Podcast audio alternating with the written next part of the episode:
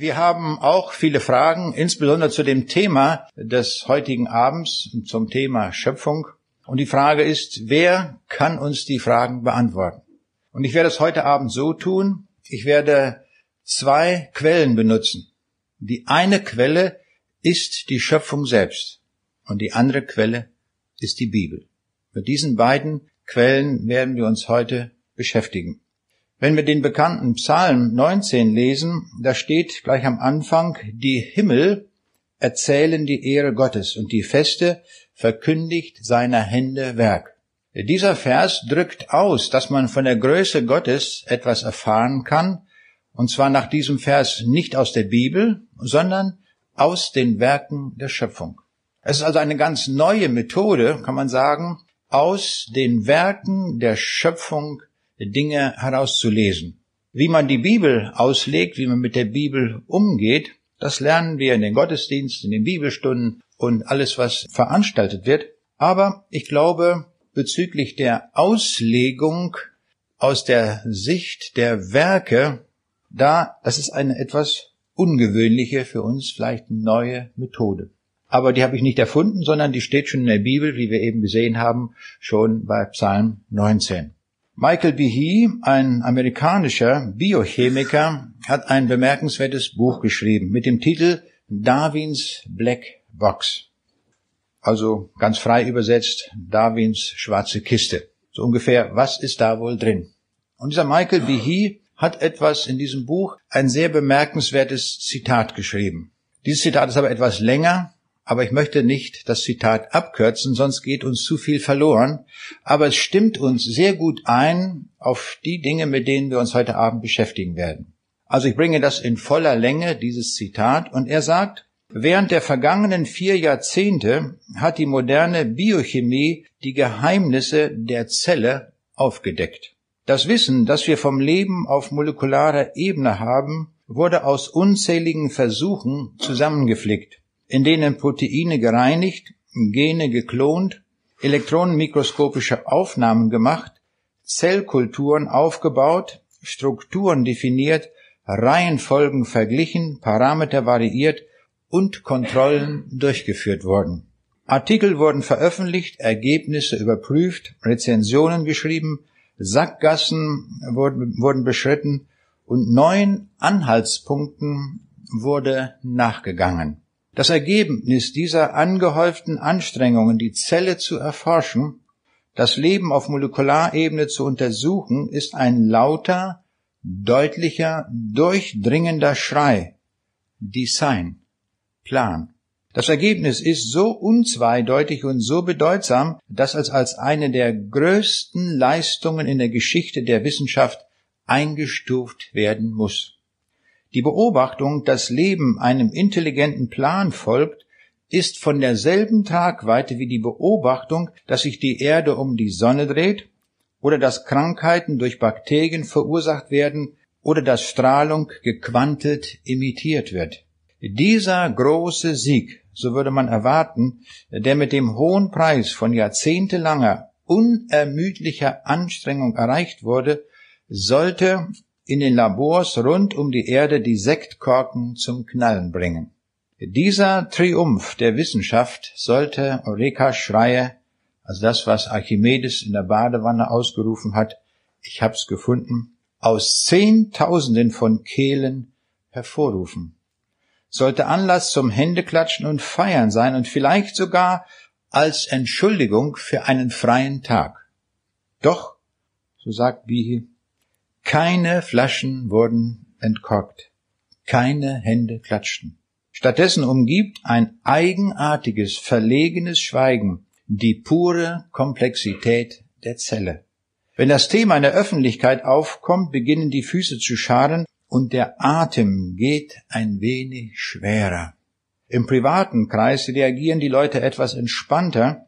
Manche geben das Offensichtliche offen zu, blicken dann zu Boden und schütteln den Kopf und belassen es dabei.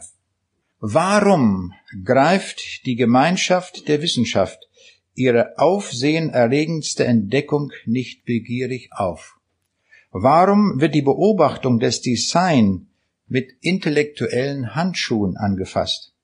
Das Dilemma ist, wird die eine Seite des Elefanten mit dem Etikett intellektuelles Design versehen, so könnte die andere Seite wohl mit dem Etikett Gott versehen sein.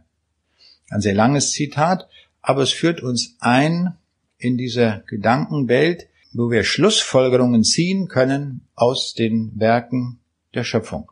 Und das ist in sehr reichem Maße möglich, wenn wir genau hinschauen. Wir haben eine doppelte Offenbarung von Gott.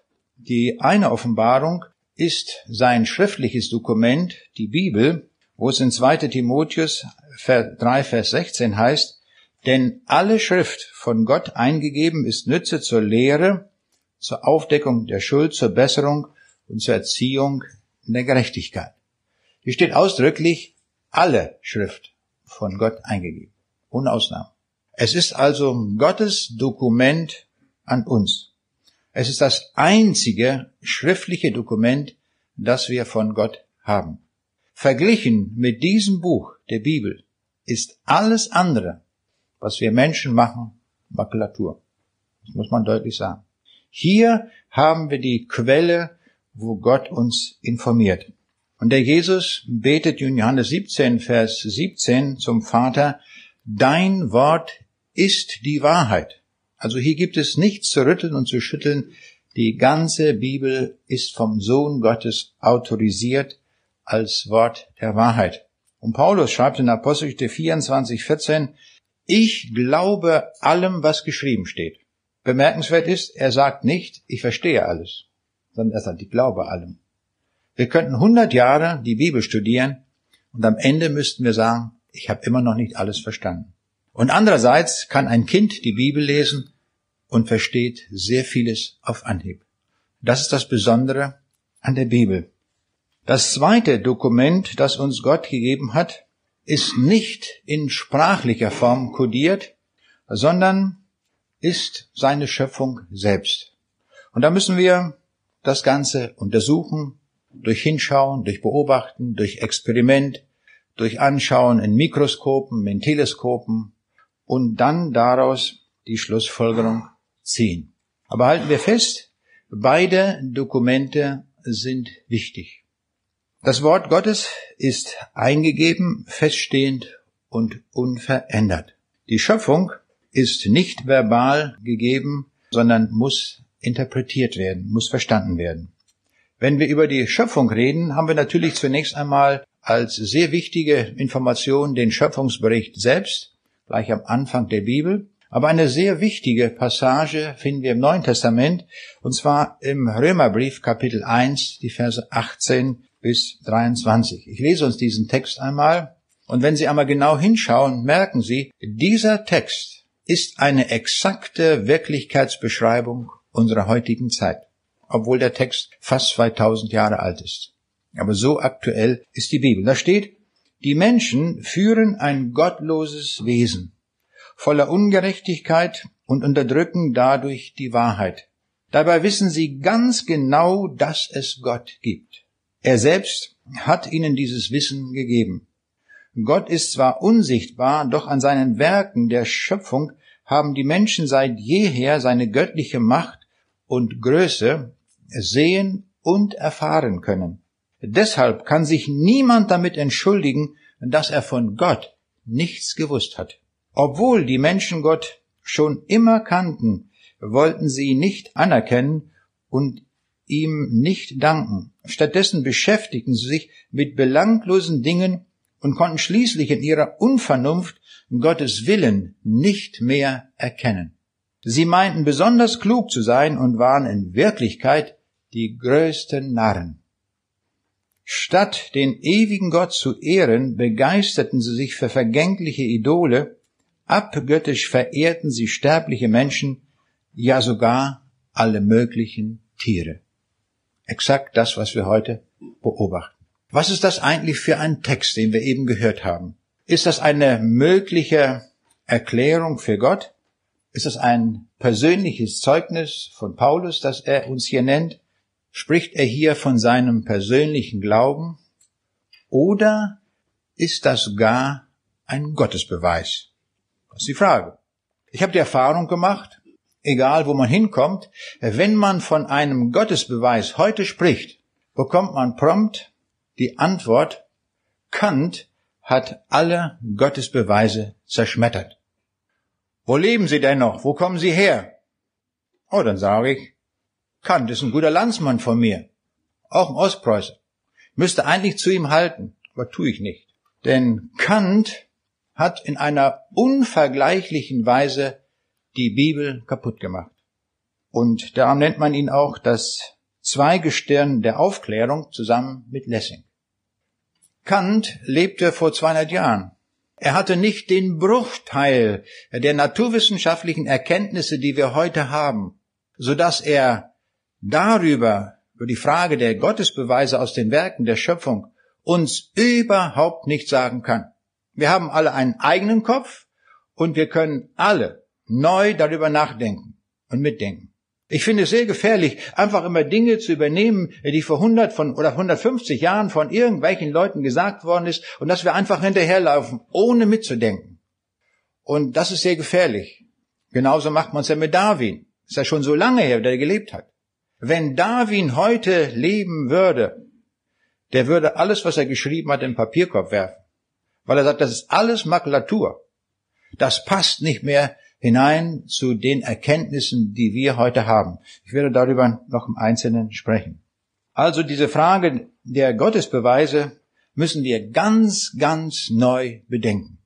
Und zwar mit dem Material wissenschaftlich, das uns heute zur Verfügung steht. Und das wollen wir auch tun.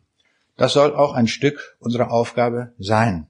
Kant und Lessing, sagte ich, das sind die großen Aufklärer gewesen, vor einiger Zeit stand im Spiegel, dem bekannten Nachrichtenmagazin, ein bemerkenswertes Zitat, gleich auf der, erst, auf der Vorderseite. Da heißt es, in der modernen Welt wird jede Religion durch andere Religionen relativiert, durch den Staat neutralisiert und durch die Wissenschaft entzaubert. Das ist die Errungenschaft der Aufklärung. Ich finde sehr gut definiert, treffend gepackt. Warum beschäftigen wir uns mit der Frage der Schöpfung? Warum ist diese Frage so wichtig? Und ich meine, für drei Personengruppen ist die Frage der Schöpfung von großer Bedeutung. Zunächst einmal für Kritiker des Glaubens. Und da gibt's genug von. Ich bin sehr oft an Universitäten und da gibt es sehr viele Kritiker, die alles durchdacht haben, meinen sie jedenfalls. Und dann muss man ihnen Argumente bringen aus der Wissenschaft. Und zwar solche auch, die es vielleicht noch nie gehört haben. Dann kann man ganz neu mit den Leuten reden und da bekommt man, kommt man mit den Leuten dann oft ein großes Stück weiter. Sie akzeptieren die Bibel nicht, aber sie würden niemals sagen, das, was die Werke der Schöpfung und sagen, das, sagen, das akzeptieren wir nicht. Da sind sie ja gerade angetreten, dass sie das akzeptieren und das weiter forschen. Also für die Skeptiker, für die Atheisten und für alle diese Leute sind die Argumente bezüglich der Schöpfung äußerst wichtig. Dann kommt eine zweite Gruppe, für die das wichtig ist, nämlich ich stelle fest, dass eine Frage mir sehr häufig gestellt wird. Ich komme jetzt vor einigen Tagen komme ich aus der Ukraine zurück, ich war auf der Krim und habe dort verschiedene Vorträge gehalten in Simferopol, das ist eine große Stadt mit 350.000 Einwohnern und etlichen Universitäten. Und wir hatten ganz freien Zugang dort zu den Universitäten und konnten dort alles sagen und hatten volle Hörsäle. Das war großartig. Und ich erinnere mich an, in einer Vorlesung, da gab es keine Folgevorlesung und da hatten wir sehr viel Zeit zum Diskutieren. Und die Studenten hörten nicht auf. Eine Stunde war gar nichts, wie die Leute Fragen stellten. Und da konnte man richtig ausholen, auch von der Bibel her, manche Dinge den Studenten sagen. Und dann kam die Frage, äh, die so häufig gestellt wird, und da sagte ein Student, sagen Sie mal, was ist eigentlich mit den Leuten, die das Evangelium nie gehört haben. Ich denke, es kann ich da nicht äh, das hier lange erklären, allen biblischen Hintergründen, habe es kurz gemacht und sage, wissen Sie, ist so, das ist natürlich in der Bewertung für Gott auch ein Unterschied. Gott wird es im Gericht unterschiedlich behandeln, derjenige, der es nie gehört hat und derjenige, der das Evangelium gehört hat. Und da kam eine Antwort, da habe ich nicht mit gerechnet, da sagt er, schade. Und damit meinte er, schade, dass ich heute das Evangelium gehört habe. Das meinte er, das hat er damit auch gesagt. Er hatte einiges verstanden, nämlich er wusste, wenn er das Evangelium gehört hat, dann verlangt das Evangelium eine Entscheidung, eine persönliche Entscheidung. Das war ihm klar geworden. Nun hatte er das gehört in aller Klarheit und dachte, schade, jetzt stehe ich nicht mehr unter dem Status des Nichtwissenden. Jetzt weiß ich's. Und jetzt muss ich mich entscheiden. So sah es bei ihm aus. Ich sage, seien Sie doch froh. Ich sage, jetzt haben Sie es doch leicht. Sie haben das Evangelium gehört. Jetzt sagen Sie Ja dazu. Und dann sind Sie durch. Dann haben Sie das Heil in Jesus gefunden. Und so haben das ja viele Leute gemacht in der Bibel, von denen wir lesen. So hat das der Zachäus gemacht, als der das erfuhr. Und da sagte Jesus hinterher, heute ist diesem Hause Heil widerfahren. Sogar der Schächer, der da noch gerettet wurde, der hat das gehört und schlägt augenblicklich zu und wird gerettet. Welch eine große Chance, wenn wir das Evangelium gehört haben, dass wir dann da auch zupacken.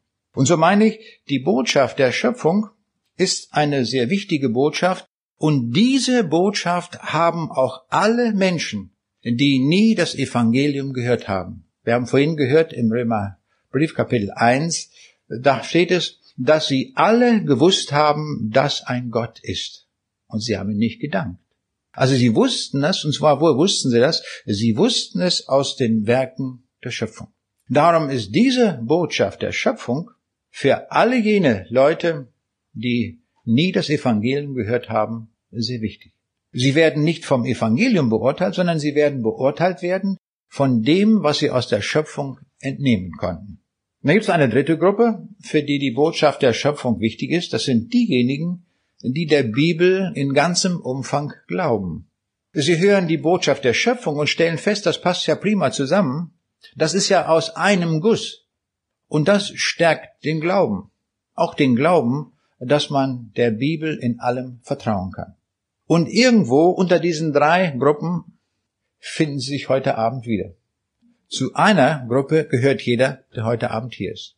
Wir sehen also, die Botschaft der Schöpfung ist darum für alle wichtig. Also damit können wir uns dann gut beschäftigen. Wir machen die Erfahrung, durch die Beobachtung unserer Welt, dass alles, was wir an Werken sehen, immer in einem Zusammenhang steht mit dem Urheber. Und zwar oft ist das so, dass Urheber, also Erfinder der Sache und diese Sache in einem engen Zusammenhang stehen. Das Luftschiff wurde von dem Grafen Zeppelin erfunden. Und niemand wird sagen, das war Herr Meyer. Das ist so eindeutig verknüpft mit diesem Namen Zeppelin, so dass die Sache ganz eindeutig ist auf der ganzen Welt. Das gilt auch für den Dieselmotor, nicht wahr? Das ist so eindeutig, dass dieser Mann mit dem Namen Rudolf Diesel diesen Motor zum ersten Mal gebaut hat. Das gilt auch für die Literatur. Das ist oft so klar und so eindeutig, dass wer ein wenig sich auskennt in der Literatur, niemals Goethes Faust verwechseln wird mit Bert Brechts Mutter Courage. Das ist so unterschiedlich von der Art, so dass man gleich äh, sagen kann, wer sich etwas auskennt darin, dass man das zuordnen kann. Ebenso wird Schillers Glocke niemand verwechseln mit Wolfgang Borcherts Bühnenstück draußen vor der Tür. Das ist auch so grundlegend anders, so dass man genau sieht, Urheber und Werk, das passt gut zusammen. In der Musik ist es genauso. Nach wenigen Takten, wer sich auskennt in der Musik, kann bereits sagen, das ist von dem und dem. Ich kann das keinesfalls, weil ich ein ganz, ganz schlecht begabter Musiker bin. Überhaupt keiner, muss ich sagen. Da muss ich dann immer schon meine Frau fragen, die das dann natürlich weiß und mir sagen kann. Und jetzt kommen wir zu der Frage, wie ist das mit der Zelle, der lebendigen Zelle, wenn wir sie sehen? Wie ist das da mit der Frage von Urheber und Werk. Die Zelle, wie wir vorhin von Behi gehört haben, ist unvorstellbar komplex. In einer einzigen lebendigen Zelle finden Tausende von geregelten Prozessen statt. Ich habe vor etlichen Jahren mal eine Doktorarbeit geschrieben im Bereich der Regelungstechnik und ich weiß, wovon ich rede. Gekoppelte Regelkreise sind mathematisch schon so kompliziert, dass man sie nur noch auf Computern lösen kann. Aber da sind Tausende von Prozessen miteinander gekoppelt, die abhängig voneinander sind. Wir kennen überhaupt nicht die beschreibenden Differentialgleichungen.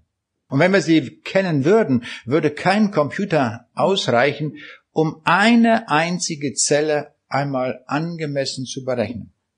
So unvorstellbar kompliziert ist eine lebendige Zelle. Da stellt sich die Frage, wenn das so genial ist und so gut funktioniert, wo kommt das her? Was ist da für ein Urheber vonnöten? Wir sehen schon an diesem einen einzigen Beispiel der lebendigen Zelle, dass die Evolutionstheorie überhaupt nicht greift. Denn in der Evolution gibt es weder einen Plan noch ein Ziel, definitionsgemäß. Das ist Basiswissen im Bereich der Evolutionstheoretiker. Es gibt keinen Plan und es gibt kein Ziel, wohin sich das entwickeln soll. Aber was wir sehen, ist alles total zielorientiert und das ist planvoll gemacht mit höchster Intelligenz. Wie kommt es, dass ein Pottwal 3000 Meter tief tauchen kann? Er ist ein Säugetier und ist ein Lungenatmer und er kriegt keine Taucherkrankheit. Und die ist tödlich. Taucherkrankheit ist tödlich. Was passiert eigentlich oder müsste passieren bei einem Pottwal, wenn der taucht? Nun, als Lungenatmer, wenn der in die Tiefe geht, dann nimmt das Blut den Stickstoff der Luft auf, es wird gelöst, und wenn der dann auftaucht, und das tut er ziemlich schnell, dann perlt der Stickstoff aus dem Blut aus, und das ist die Taucherkrankheit. Und das ist der sichere Tod. Aber Pottwal, wie machst du das? Taucherkrankheit? Völlig unbekannt. Der taucht so richtig ab, so drei Kilometer runter, weil da die riesigen Kraken sind, die er zum Frühstück braucht. Und dann, äh, wenn er so richtig satt ist, nicht wahr, und den Kampf der Giganten da überstanden hat, dann geht's im Affentempo hoch. Taucherkrankheit unbekannt. Die Wissenschaftler forschen noch heute daran, wie das kommt, wie das geht. Auch das ist ein sehr, sehr komplexes System, wie der Schöpfer das gelöst hat. Evolution versagt hier völlig. Man kann ja annehmen, na ja, der erste Pottwal, so der so Urpottwal, wie man ihn dann nennt, der taucht, man versucht 50 Meter zu tauchen und dann der nächste 60 Meter. Ja, Moment mal, das geht ja gar nicht. Das wissen wir. Wenn man sich das antrainiert, das kann man nicht vererben. Da muss wieder die nächste Generation völlig neu anfangen. Aber der wäre längst verhungert. Das heißt, der erste Pottwal musste bereits diese Tauchtiefe tauchen können. Sonst geht's gar nicht. Das heißt, das ganze System muss von Anfang an fertig sein. Oder denken wir an so einen Buntspecht. Der schlägt mit großer Geschwindigkeit gegen einen Baum, um da die Maden rauszulocken. Der müsste längst eine Gehirnerschütterung bekommen. Kriegt aber nicht. Weil bei ihm das Gehirn, dass das ein Gehirn erfunden ist, das erschütterungsfrei aufgehängt ist. Das ist sehr kompliziert. Das braucht er von Anfang an. Der kann nicht erst mal üben und testen, nachher wird sowas. Das muss von Anfang an fertig sein. Diese Dinge, wenn wir hinschauen, die sind unglaublich kompliziert, wenn wir uns die Werke der Schöpfung ansehen. Ich war vor einigen Jahren in Neuseeland gewesen und wer nach Neuseeland reist, der muss unbedingt die Höhle von Waitomo aufsuchen. Das ist eine ganz besondere Höhle, die ist etwa zehn Meter hoch und durch die Höhle fließt ein Fluss. Und wenn man in diese Höhle hineingeht, dann äh, staunt man, an der Decke gibt es tausende von Lampen. Tausende. Kleine Lämpchen, ganz klein. Das ist ein Geheimnis. Was ist da los, da oben? Nun, an der Decke hängen Zehntausende von Larven von einer Pilzmücke, vom Glowworm. Ist aber kein Glühwürmchen, der englische Name ist Glowworm. Die Larve bleibt dort oben zehn Monate an der Decke. Nun braucht die Futter. Und was macht sie? Sie lässt etwa 50 Girlanden runter und hat am Leib Lampen. Und die werden eingeschaltet, wenn sie hungrig ist. Durch den Fluss kommen alle möglichen Insekten, werden da reingeschwemmt und die sehen oben das Licht. Was machen sie? Ja, natürlich, sie äh, fliegen zum Licht hin und verfangen sich zum Beispiel in Gelande Nummer 28. Die Larve weiß ganz genau, bei 28, da hat's gewackelt da hängt was drin. Zieht das Ganze hoch, frisst das Insekt auf, ist aber noch nicht satt davon und wartet bis das nächste kommt. Jetzt meinetwegen bei 37. Dann wird 37 hochgezogen. Aber irgendwann ist die Larve satt. Was macht sie? Licht aus. Schaltet das Licht aus, damit keine weiteren Insekten da bei ihr in die Falle gehen. Das ist genial gemacht. Dieses Licht, das die Larve erzeugt, ist ganz anders als unsere Lampen hier. Das sind ja mehr Wärmestrahler als äh, Lichterzeuger. Die arbeiten mit 100% Wirkungsgrad. Das heißt, die zugeführte Energie wird hundertprozentig umgewandelt in Licht. Sowas hat noch kein Physiker bauen können. Können wir nicht. Dort bei der Larve finden wir es. Genial gemacht. Aber noch mehr kommt da hinzu. Wenn äh, das Licht dort erzeugt wird, dann könnte es ja sein, dass das Licht an die Decke kommt, ein Teil. Ne? Hat der Schöpfer Scheinwerfer eingebaut, wie wir sie in unseren Autos haben. Und dann wird das Licht nach unten gestrahlt, sodass also auch von der Strahlwirkung her die gesamte Lichtmenge nach unten geht. Mein neuseeländischer Führer, der mich da begleitete, ich sagte, ich sag, erzähl doch mal, warum gibt es diese Viecher da oben an der Decke? Dann sagt er, kennst du nicht Psalm 19, wo da steht, die Himmel erzählen die Ehre Gottes? Wie viele Sterne kannst du sehen? Ja, ich sag, allerhöchstens, wer gute Augen hat, 3000. Mehr kann man nicht sehen mit bloßem Auge. Ja, hier siehst du 10.000.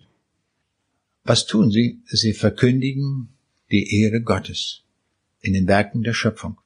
Nach neun Monaten verpuppt sich die Larve und äh, eines Tages kommt dann die fertige Pilzmücke raus. Die hat dann keine Fresswerkzeuge mehr, kann also überhaupt nichts mehr fressen. Das letzte, was sie gefressen hat, war zur Zeit der Larve. Jetzt hat sie noch eine einzige Aufgabe. Sie muss ihn noch vermehren. Das heißt also, ein Männchen muss sich ein Weibchen suchen. Nun sind die aber so konstruiert, die können nur ein bis maximal zwei Meter weit fliegen. Das heißt also, die ganze Heiratsvermittlung muss innerhalb vom Umkreis von so etwa zwei Metern geschehen. Da hat der Schöpfer sich auch etwas Geniales ausgedacht. Die Puppen, in denen ein weibliches Wesen drin ist, bevor die Puppe schlüpft und das Insekt rauskommt, schaltet sie wieder das Licht ein und sagt damit, ich bin ein Weibchen. Und die wissen die Männchen, da wo das Licht brennt, da kannst du dich direkt hin, da hinsetzen und warten, da kommt bald ein Weibchen raus. Und dann geschieht das, was kommen muss, und dann geht die nächste Generation weiter. Alleine diese Pilzmücke und dieser ganze Lebenszyklus ist so unvorstellbar genial durchdacht und gebaut, dass alle unsere Physik und Chemie am Anschlag ist. Evolution hilft hier überhaupt nichts zur Erklärung. Wir kennen alle das Tote Meer und wir haben es ja Totes Meer genannt, weil es dort kein Leben gibt, so sagen wir. Es ist tot. Kein Fisch, nicht wahr? Nichts. Stimmt das? Neuere Untersuchungen haben ergeben, dass es in diesem Toten Meer sehr viel Leben gibt. Und zwar ganz bestimmte Mikroben.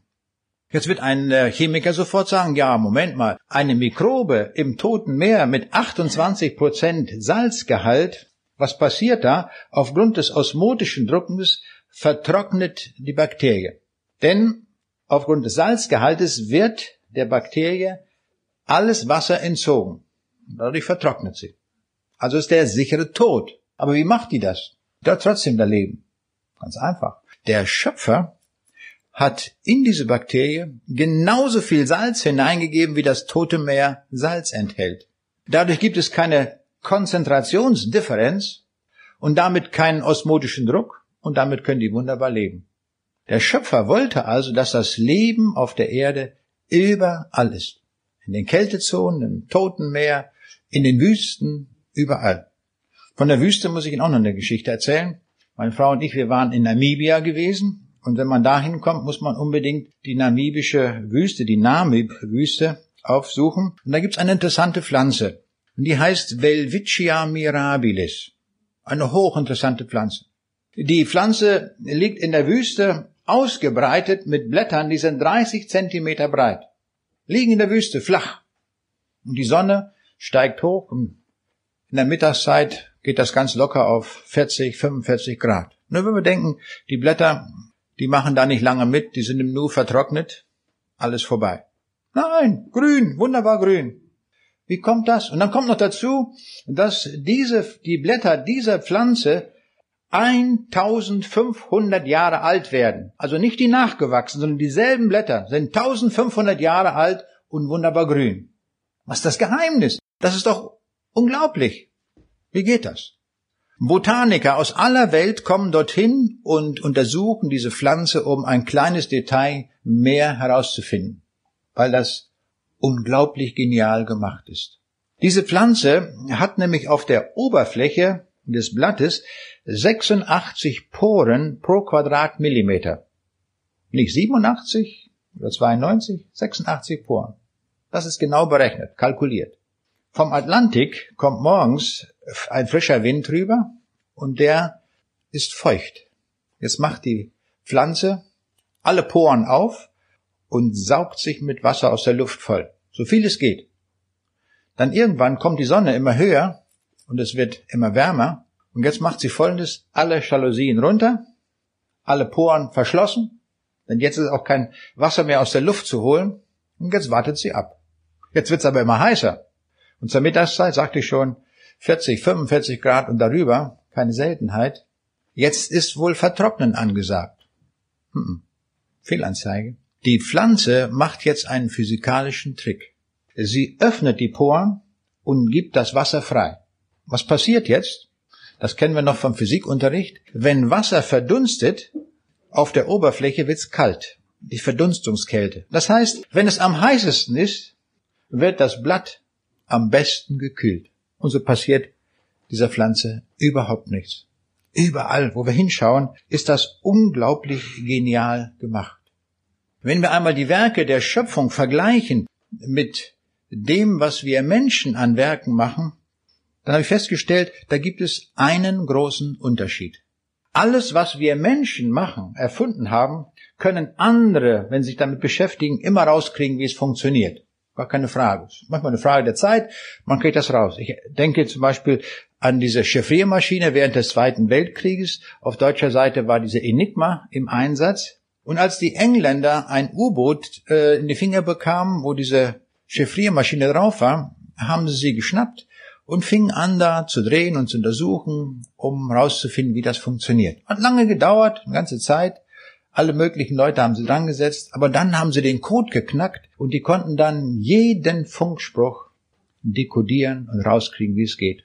Das war also möglich. Durch Einsatz von Intelligenz, vom Probieren hat man das rausbekommen.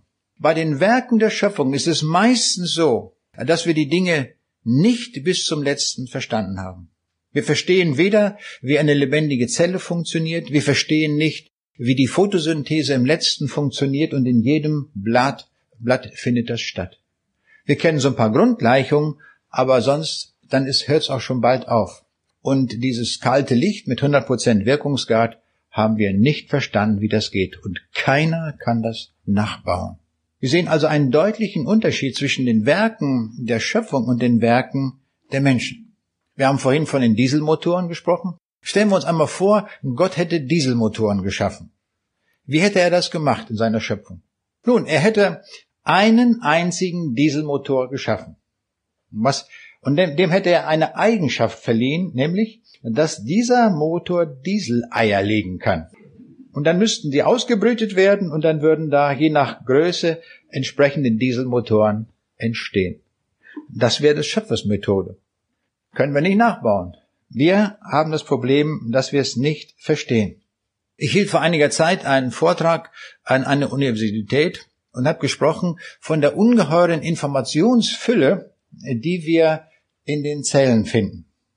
Ich bin ja Computerfachmann, bin Informatiker und äh, habe das dann von daher erklärt, diese Informationsdichte, dass das die allergrößte Dichte ist in den Zellen, die wir überhaupt haben. Und habe immer gesprochen davon, dass es dafür einen Sender geben muss, also einen Urheber, der das gemacht hat. Und da war interessant, in diesem Hörsaal saß eine pfiffige Studentin. Und die meldete sich in diesem Punkt und sagte, Sie reden da ständig von dem Sender. Ich weiß schon, was Sie sagen wollen. Sie wollen doch sagen, es gibt einen Gott, der das gemacht hat. Ist doch herzlichen Glückwunsch, wunderbar. Dass Sie das schon selber rausgefunden haben, musste ich es gar nicht sagen. Sie haben durch Schlussfolgerung das schon selbst rausgefunden. Wunderbar. Ja, sagt Moment, jetzt kommt meine eigentliche Frage erst. Woher hat Gott diese Information, dass er sowas tun konnte? Oh, ist doch ganz einfach. Stellen Sie sich vor, da gibt es noch einen zweiten Gott. Und der zweite Gott ist klüger als der, der es gemacht hat. Da haben wir es doch. Moment mal, jetzt kommt ja die Frage, wer hat denn diesen zweiten Gott informiert? Diesen, ich nenne ihn mal Übergott, der etwas klüger ist. Na ja, dann nehmen wir noch einen dritten dazu. Wollen wir nicht so sparsam sein, nehmen wir einen dritten Gott und der hat den zweiten informiert. Also der Über, Übergott hat den Übergott informiert und der Übergott hat Gott informiert. Aber jetzt merken wir schon, in diesem Denksystem, wie viele Götter brauchen wir? Genau. Unendlich viele Götter. Ja? Und jeder ist immer ein bisschen klüger, ja? Sonst funktioniert es nicht. Der muss ja klüger sein als der andere immer, der vorhergehende. Und wenn man unendlich äh, das aufsummiert, dann ist der Letzte in dieser Reihe unendlich intelligent. Muss sein. Der muss unendlich intelligent sein. Das heißt mit anderen Worten, der muss alles wissen. Alles, was es gibt. Ohne Ausnahme. Der muss wissen, wie viele Schneeflocken auf dem Himalaya liegen. Der muss wissen, wie viel Haare ich auf dem Kopf habe. Und ich, der muss wissen, wie viele Blätter hier an diesem Baum sind. Ja, der muss auch wissen, wie viele Atome es im Innern der Sonne gibt. Alles. Es gibt keine Frage, die, auf die er antworten müsste. Das weiß ich nicht. Ich muss alles wissen.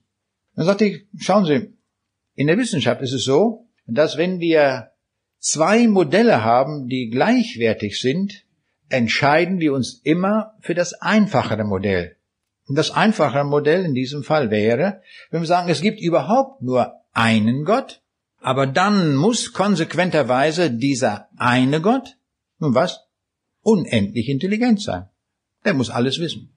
Wir haben anhand der DNS-Moleküle in den Zellen also die Schlussfolgerung ziehen können aus den Werken der Schöpfung also, dass der Urheber der Zelle unendlich intelligent sein muss. Er muss allwissend sein.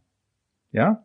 Muss allwissend sein. Wir können noch eine weitere Schlussfolgerung ziehen, müssen wir ganz scharf mitdenken. Und das ist das Prinzip bei den Werken der Schöpfung, dass das funktioniert. Wenn er alle Dinge weiß, dann weiß er doch alles was jetzt ist, was gestern war, was vor hundert Jahren war, vor tausend Jahren. Ja, in alle Ewigkeit. Aber nicht nur rückwärts, sondern auch vorwärts. Er muss auch wissen, was in Ewigkeit sein wird. Das aber wiederum ist nur möglich, wenn er selber ewig ist. Also haben wir schon noch eine weitere Schlussfolgerung aus den Werken ziehen können. Dieser Urheber der DNS-Moleküle muss unendlich intelligent sein, also allwissend, und er muss auch ewig sein. Um so etwas machen zu können, so DNS-Moleküle und ein Universum, alles, da braucht er Macht dafür. Wer hat ihm denn die Macht gegeben? Jetzt können wir wieder denken. Nun, ein zweiter Gott, der mächtiger ist, hat ihm die Macht gegeben. Jetzt können wir das ganze Spiel noch einmal durchdrehen, geht's wieder bis unendlich, und so können wir schließen, wenn wir nur einen Gott annehmen, dann muss dieser eine Gott allmächtig sein. Merken Sie, das können wir alles aus den Werken der Schöpfung rauskriegen. Davon hat Darwin nichts gewusst. Von dieser Information in den DNS-Molekülen. Ich habe hier mal so eine Stecknadel mitgebracht aus der Nähkiste meiner Frau. Können wir vielleicht sehen, ist sehr klein, zwei Millimeter Durchmesser. Und jetzt machen wir mal Folgendes. Wir stellen uns hier mal so ein, mal so ein Taschenbuch. Und ich speichere jetzt die Information eines solchen Taschenbuches hinein nach der Methode, wie es der Schöpfer gemacht hat bei den DNS-Molekülen. Und ich nehme mal vom Volumen so viel, wie gerade dieser Stecknadelkopf Volumen enthält. Frage ist jetzt, wie viele solcher Taschenbücher könnte ich speichern in einem solchen Stecknadelkopf? Wie viele Bücher? Tausend. Das ist eine Menge. Schaffen Sie in keinem Urlaub durchzulesen. Nun, es gehen noch ein paar mehr rein. Ich habe es ausgerechnet. Das bedenken Sie einmal. Die Entfernung von der Erde bis zum Mond, das sind 384.000 Kilometer. Der Bücherstapel an Taschenbüchern kann noch 500 Mal höher sein. Dann haben wir einen Eindruck von der Genialität und Wirksamkeit dieses Speicherkonzeptes. Und das gibt uns sehr, sehr viel zu denken und auch sehr viel zum Schlussfolgern, wenn wir diese Dinge betrachten. Ich möchte Ihnen noch einen Punkt nennen aus den Werken der Schöpfung. Sie haben sicher schon mal etwas gehört vom Aufbau eines Atoms. Da gibt es so alle möglichen Elementarteilchen. Und da gibt es auch Protonen und Neutronen. Und jetzt will ich Ihnen sagen, wie groß die Masse eines Protons ist. Die Zahl dürfen Sie nie vergessen, weil das verknüpft ist mit unserem Leben. Werden Sie gleich noch sehen. Also ein Proton hat die Masse von 1,672623 mal 10 hoch minus 24 Gramm. Also 0,00000 und so weiter. Also sehr, sehr klein. Und jetzt kommt die Masse eines Neutrons. Und das ist 1,674928 mal 10 hoch minus 24 Gramm. Sie sehen, in beiden Fällen heißt es mal 10 hoch minus 24 Gramm. Nur in der dritten Ziffer von da an gibt's einen Unterschied. Anders ausgedrückt, ein Neutron ist um ein Siebtel Prozent schwerer als ein Proton. Ein Siebtel Prozent, das ist nicht viel. Wenn man die Sache umkehrt, also wenn das Proton schwerer wäre als das Neutron, ein Siebtel Prozent, dann wären wir heute Abend nicht hier.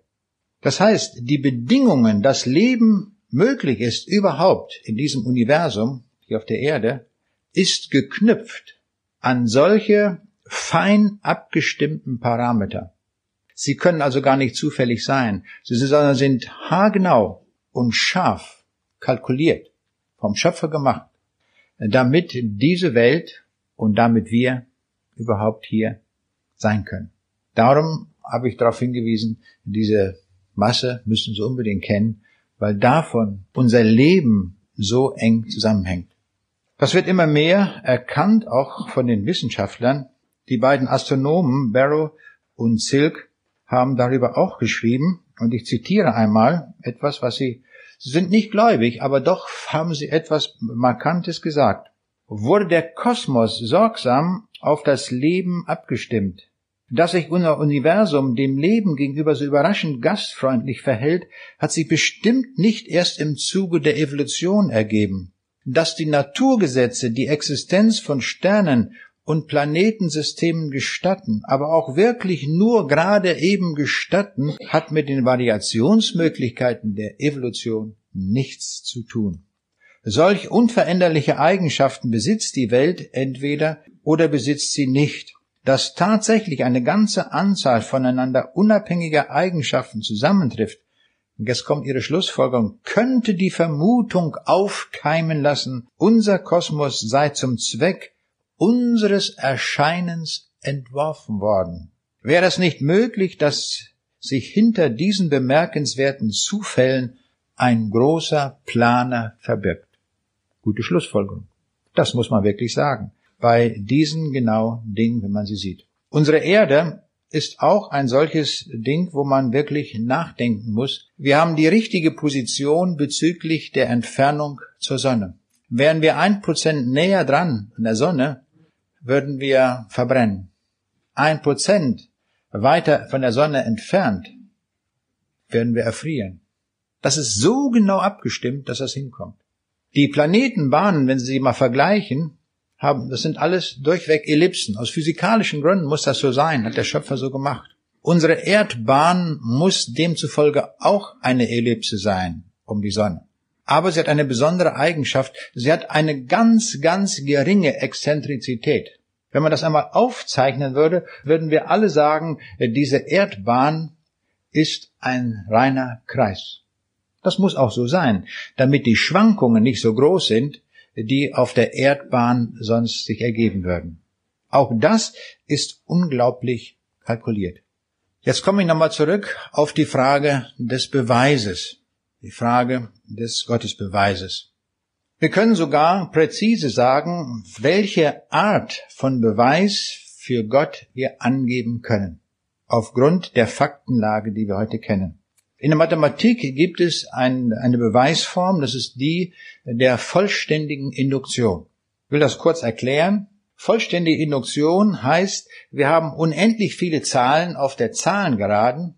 Und wenn man jetzt eine bestimmte Eigenschaft für Zahlen ermitteln will und das beweisen will, dann kann man das tun durch vollständige Induktion. Und das macht man so. Man zeigt erst, dass das für die Zahl eins gilt. Das ist also nicht schwierig. Dann nimmt man ein, irgendeine beliebige Zahl n und prüft, ob diese Eigenschaft dafür gültig ist.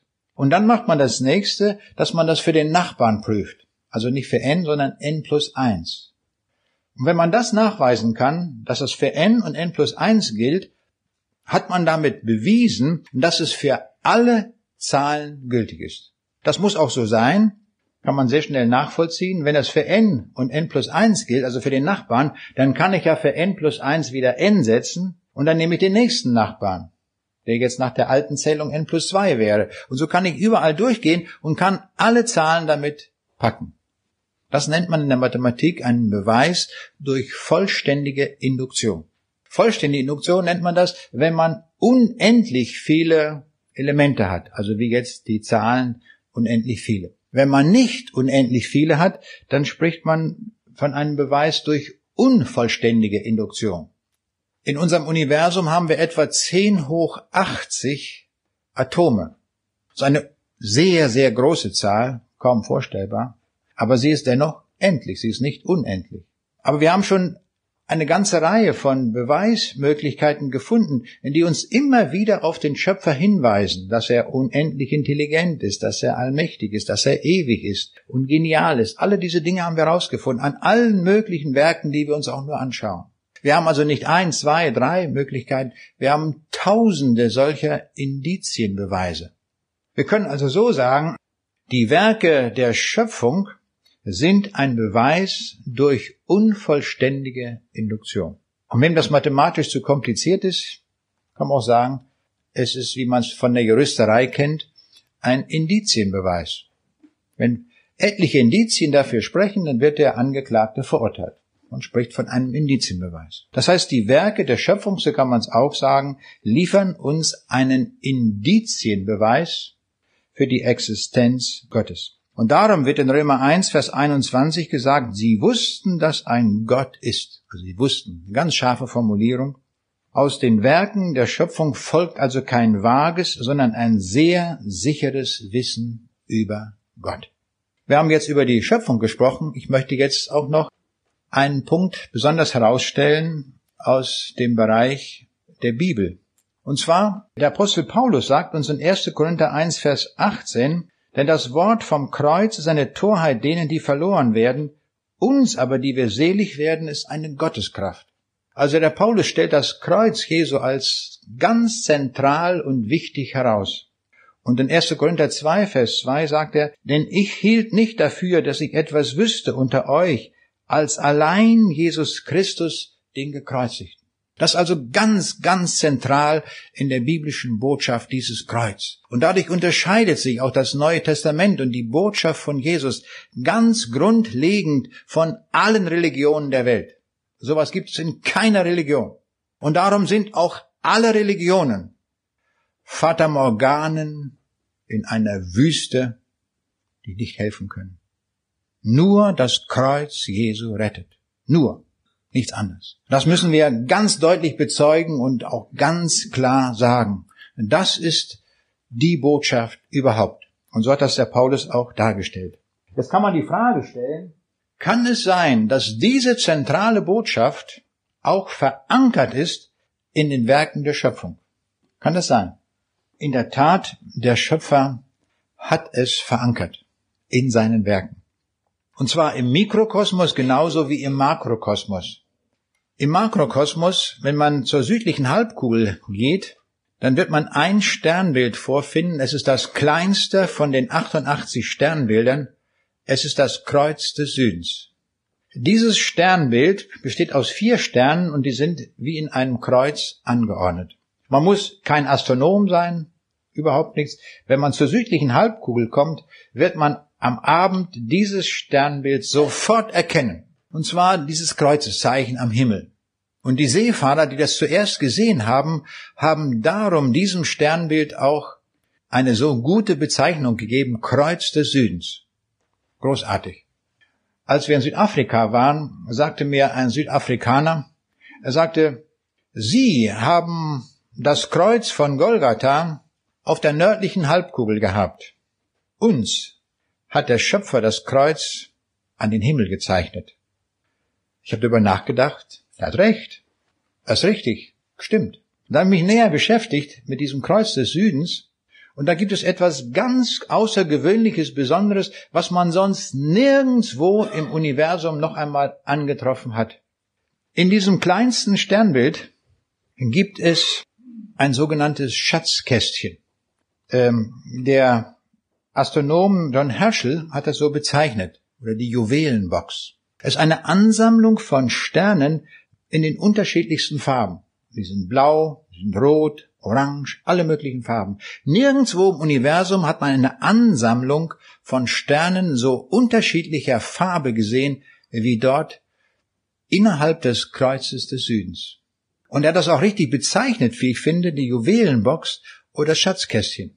Jetzt können wir schon überlegen, was das wohl bedeuten kann. Denn Gott hatte im Schöpfungsbericht gesagt, es werden Lichter an der Feste des Himmels, die da scheiden Tag und Nacht und geben Zeichen, Zeiten, Tage und Jahre. Also sind auch als Zeichengeber von Gott gedacht.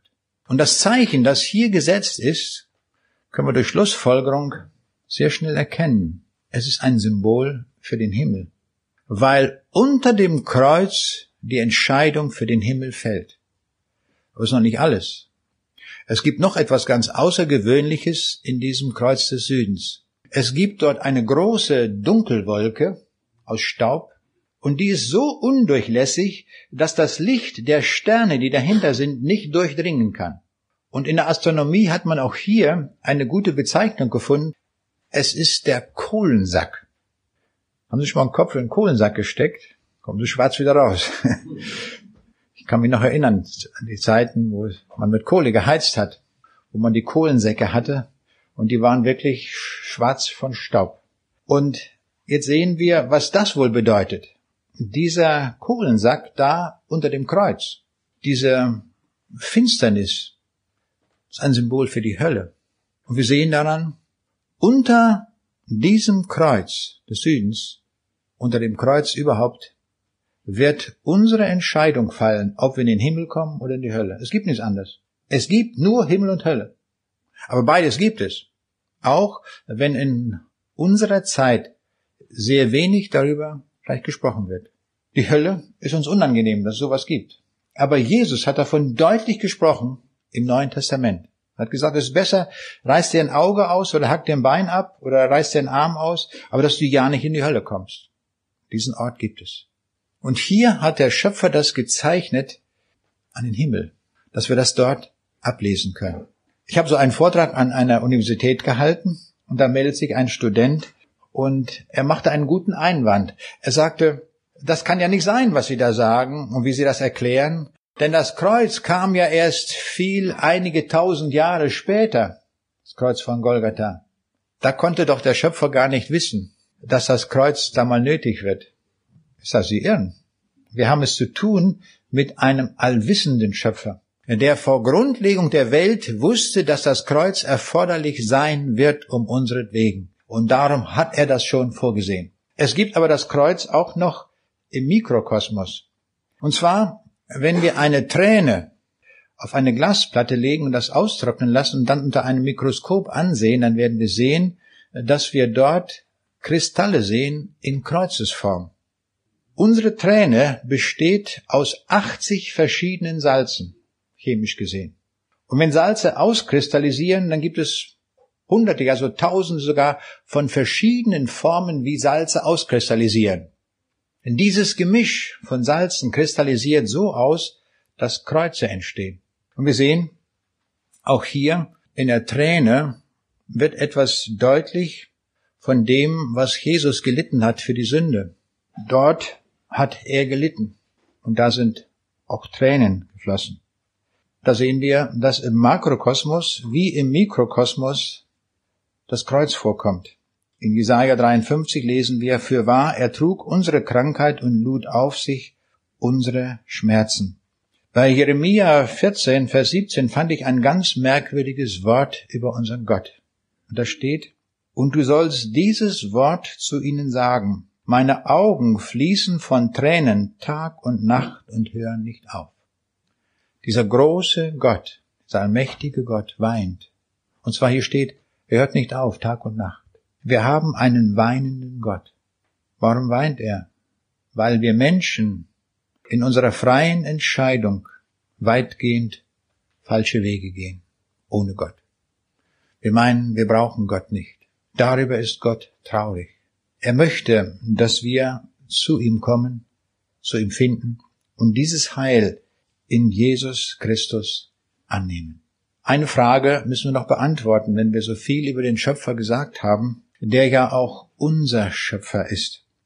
Wir können sehr vieles aus den Werken der Schöpfung entnehmen. Was wir nicht entnehmen können, und dazu brauchen wir dann die Offenbarung des lebendigen Gottes. Wer ist eigentlich der Schöpfer? Die Person. Da reichen die Schlussfolgerungen aus den Werken der Schöpfung nicht aus, um daraus, darüber was zu sagen. In voller Offenbarung finden wir es im Neuen Testament, wo es heißt, am Anfang des Johannesevangeliums, im Anfang war das Wort und das Wort war bei Gott und Gott war das Wort. Dasselbe war im Anfang bei Gott. Alle Dinge sind durch dasselbe gemacht und ohne dasselbe ist nichts gemacht, was gemacht ist. Wer hat also die DNS-Moleküle erfunden? Das Wort. Und wenn wir weiterlesen, dann steht ja, er war in der Welt und die Welt ist durch ihn gemacht. Der Schöpfer selbst war hier, er war hier in dieser Welt. Und dann heißt es in Vers 14, da steht alles im selben Kapitel, da heißt es, und das Wort ward Fleisch und wohnte unter uns und wir sahen seine Herrlichkeit, eine Herrlichkeit als des eingeborenen Sohnes vom Vater voller Gnade und Wahrheit. Jetzt haben wir die vollständige Offenbarung, wer der Schöpfer ist. Man kann es so ausdrücken, Gott, der Vater, hat durch seinen Sohn Jesus Christus alles gemacht. Haben wir schon mal so bedacht, mal so ausgesprochen, dass der Pottwal mit seiner Möglichkeit, keine Taucherkrankheit zu kriegen, die Erfindung des Herrn Jesus ist. Dass der Jesus die Zelle erfunden hat, mit tausenden von geregelten Vorgängen. Er ist Informatiker, er ist Chemiker, er ist alles. Der Jesus hat das Universum gemacht. Nicht nur entworfen, auch gemacht. Denn er hat alle Macht. Er hat es gestaltet. Alles ist sein Werk. Hier steht nicht, dass er 67 Prozent gemacht hat oder 92. Hier steht ausdrücklich alles. Ohne Ausnahmen. Wir haben ja die Frage gestellt, Herkunft und Zukunft des Menschen. Unsere Herkunft ist begründet einzig und allein in Jesus Christus. Ihm verdanken wir unsere Herkunft. Keiner Evolution oder irgendwelchem Gebilde, das wir Menschen ausgedacht haben. Wir sind sein Werk, von ihm erdacht, konzipiert. Alles ist durch ihn gemacht. Alles. Wir haben gesehen, dass wir viele Dinge aus den Werken der Schöpfung ableiten können. Man kann noch sehr viel mehr, mehr ableiten. Dazu reicht die Zeit hier auch nicht. Es gibt aber bestimmte Dinge, die können wir aus den Werken der Schöpfung nicht ableiten und dazu brauchen wir die Bibel darum. Die Bibel alleine sagt uns, wer Gott ist. Rein theoretisch kann es ein Gott sein der Liebe, er kann aber auch ein Gott des Hasses sein. Oder ein Gott, ein böser Gott. Das wissen wir nicht. Aus den Werken der Schöpfung ist das nicht erschließbar. Wir sehen, einer frisst den anderen. Also es könnte auch ein böser Gott sein. Das wissen wir nicht. Das kriegen wir nur raus aus der Bibel, wo uns mitgeteilt wird, dass das Wesensmerkmal Gottes Liebe ist. Das ist sein Wesensmerkmal. Und auch was wir nicht rauskriegen aus den Werken ist, dass dieser Gott einen Sohn hat und dass sein Sohn Jesus heißt. Das wurde ja im Alten Testament zunächst mal gar nicht offenbart. In tausenden von prophetischen Angaben wurde gesagt, dass er kommt, aber seinen Namen haben wir nicht erfahren. Das kommt erst im Neuen Testament. Wir brauchen also die Botschaft der Bibel, wo uns das gesagt wird. Und wir Menschen sind nach seinem Bilde gemacht. Also nicht nach seinem Foto, sondern nach seiner Vorstellung. Im Englischen heißt es darum, in his image, in seiner Idee, in seiner Vorstellung. So sind wir gemacht, so wie er uns haben wollte. Und was wir auch nicht aus den Werken rauskriegen, ist, dass wir Menschen gefallen sind, im Sündenfall. Und von daher zunächst einmal ausnahmslos alle verloren sind. Wir sind gefallene Wesen. Wir brauchen nur die Zeitung aufzuschlagen, dann merken wir etwas, dass wir Menschen gefallen sind. Wir sind zutiefst gefallen. Und nicht nur die, die auf der Titelseite der Bildzeitung stehen, sondern wir alle mit eingeschlossen. Und wir brauchen Erlösung und diese Erlösung wird uns in dem Herrn Jesus angeboten. Und darum heißt es in Apostelgeschichte 4, Vers 12, in keinem anderen ist das Heil, als nur in dem Namen Jesu, wo wir gerettet werden können.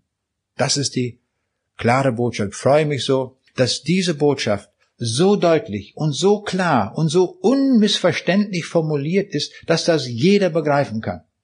Man muss also nicht tausend Bücher erst gelesen haben, sondern ich freue mich, dass man sowas zum Beispiel in einem Traktat von acht Seiten das alles zum Ausdruck bringen kann, so dass das jemand versteht. Und neulich sagte mir jemand, gerade durch dieses Traktat, da ist so in kompakter Form ihm bewusst geworden, dass er Jesus braucht und hat sich daraufhin bekehrt. Daran wurde mir klar, das liegt nicht daran, dass ich das so gut formuliert habe, das liegt daran, dass die Botschaft der Rettung in so kurzer, knapper Weise uns Menschen gesagt werden kann und dass wir daraufhin handeln können, um dadurch dann das ewige Leben zu haben. Ich erinnere mich noch an einen Vortrag und ich hatte über die Bibel gesprochen und den Leuten empfohlen, dass sie die Bibel lesen sollten. Und dann kommt ein Mann zu mir, ein Geschäftsmann, und er sagt, wissen Sie, die Bibel ist so ein dickes Buch, er sagt, ich habe keine Zeit, das alles zu lesen. Oh, ist ja kein Problem, sage ich. Machen, nehmen Sie nur das Neue Testament. Wenn Sie das lesen und dann noch tun, werden Sie auch selig. Ah, sagt, das ist mir auch so viel, das, das, das, das ist mir zu viel. Ich sage, gut, ich sage, geh noch wieder zurück, mit mir kann man handeln. Ich sage, nehmen Sie nur das, Neue, äh, das Johannesevangelium. Und dann habe ich ihm gezeigt, wie viel das, ah, sagt, das ist mir auch noch zu viel. Ich sage, Sie auf, wir gehen noch wieder zurück. Nehmen Sie nur Johannes 3, Vers 16. Und da steht, als hat Gott die Welt geliebt, so seinen eingeborenen Sohn gab, auf dass alle, die an ihn glauben, nicht verloren gehen, sondern das ewige Leben haben. Wenn Sie danach leben, wenn das Ihre Lebensmaxime wird, da haben Sie ganz viel Information. Weiter hat er nicht mehr gehandelt. Ich weiß nicht, wie er weiter dann gehandelt hat. Das ist das Großartige an der Bibel. Gott informiert uns sehr reichlich, aber es ist auch in kurzer Weise und knapp zusammenzufassen. Wie das viele Liederdichter auch geschafft haben, in einem Lied das alles auszudrücken, wie wir vorhin auch gesungen haben. Ich staune auch immer, wie man das dann kompakt zum Ausdruck bringen kann. Und wenn wir das lesen, dann staunen wir, dass man das so auf den Punkt bringen kann. Das ist biblische Botschaft. Ich habe erfahren, im vorigen Jahr war ich in Kasachstan, ein muslimisches Land, und da war es so, dass die Studenten dort konnte ich ganz frei sprechen über Schöpfung, über Bibel, alles Mögliche. Aber eine Frage, die immer kam, ohne Ausnahme, in jedem, nach, in jedem Hörsaal. Erklären Sie uns einmal den Unterschied zwischen Bibel und Koran. Eine gute Frage. Wunderbar. Was mache ich dann? Nun, eigentlich müsste ich sagen, der Koran ist falsch, den könnt ihr in die Tonne werfen. Das kann man aber nicht sagen. Und so habe ich dann das ganz anders gemacht. Ich habe gesagt, wissen Sie, die Bibel ist für mich ein so außergewöhnliches Buch, in dem stehen über 3000 prophetische Aussagen, die sich genau so erfüllt haben, wie es dort steht. Exakt. Ich sage, das gibt's in keinem anderen Buch der Welt. Sie können suchen, wo Sie wollen, die ganze Weltliteratur. Kein Buch, nur die Bibel.